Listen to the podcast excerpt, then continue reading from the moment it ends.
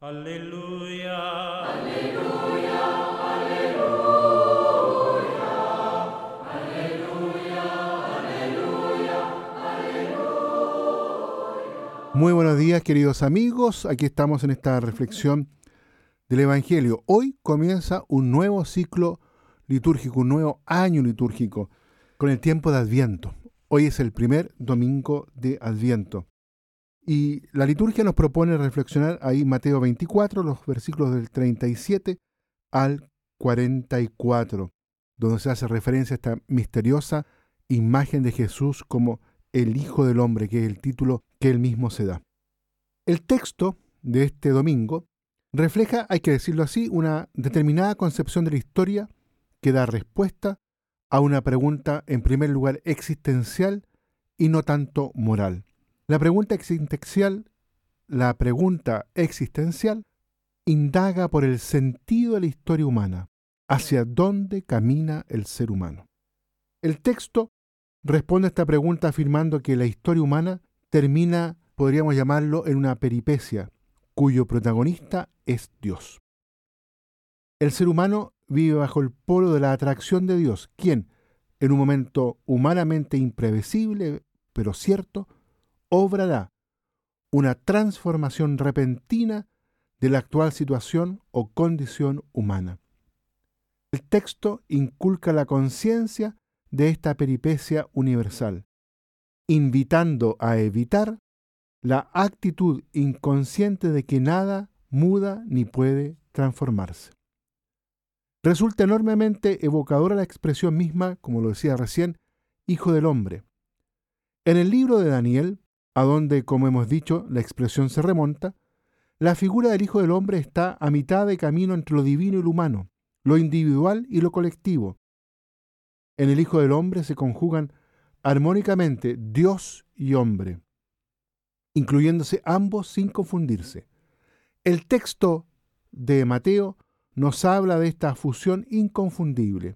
La historia por fin aparece como abrazo de sus dos grandes protagonistas, el hombre y Dios. Es natural que tras el abrazo todo tenga que ser diferente.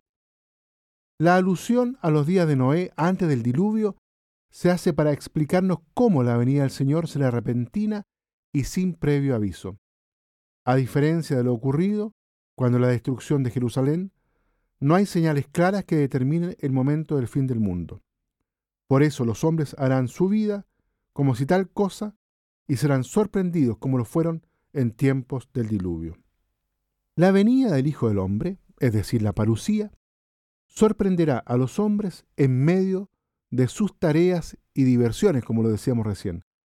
No todos serán elegidos y congregados de los cuatro vientos de la tierra por los ángeles. Uno será tomado, otro dejado. Los hombres que han crecido juntos, como la cizaña y el trigo, serán separados en aquel día del juicio. Los justos recibirán el juicio de salvación. La incertidumbre del fin es una advertencia para que vivamos vigilantes en todo momento, pues cualquiera puede ser el decisivo. Vigilar es estar abierto por la esperanza hacia el futuro del Señor que viene, es también estar dispuesto a reconocerlo en los pobres y necesitados y a cumplir en cada caso el mandamiento del amor. Es también orar. Solo el que vigila está preparado para el encuentro con Dios en Cristo. La expresión vuestro Señor, que en el texto aparece como de Jesús, sin embargo, sabemos por los estudios que es del evangelista. La breve parábola del dueño de la casa que no puede dormir, despreocupado, porque no conoce la hora en que el ladrón puede robarle, señala claramente cuál debe ser la actitud del cristiano. Así que la espera de la venida del Señor, que vendrá repentinamente como un ladrón, que no anuncia la hora de su visita, lejos de ser una buena excusa para evadirse de todos los problemas, es más bien una advertencia severa para estar siempre atentos a la hora de nuestras responsabilidades. Los cristianos, por lo tanto, debemos mostrar que esperar al Señor se hace preparando los caminos de su advenimiento. Debe ser lo más activo de todos nosotros en la construcción de este mundo.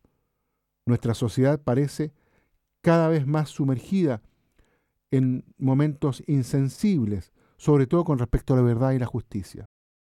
Sin embargo, la justicia llegará en su día. Muy bien, queridos amigos, auditores, dejamos hasta aquí esta reflexión este domingo, el primer domingo del tiempo del Adviento, y los invito a que lo podamos vivir intensamente con la oración, con la preparación, pero sobre todo practicando la caridad. Que Dios los bendiga a todos y a cada uno. Aleluya.